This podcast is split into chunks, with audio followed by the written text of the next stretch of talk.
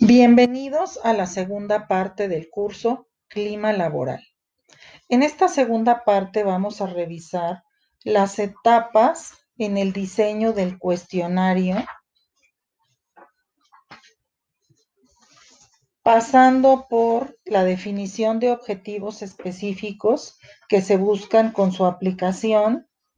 la determinación de variables que serían las dimensiones y las subdimensiones, la especificación del método de la encuesta, que aquí tiene que ver con cómo se va a realizar la distribución de la encuesta, cómo se diseñan los reactivos con sus diferentes respuestas,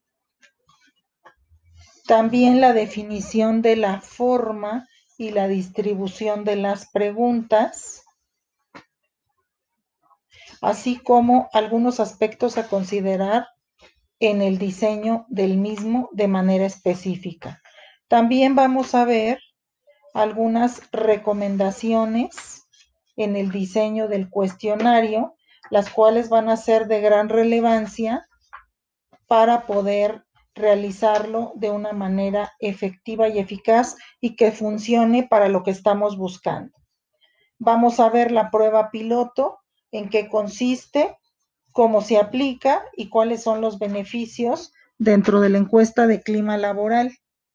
También cómo se determina el tamaño de la muestra y las diferentes técnicas de muestreo que existen.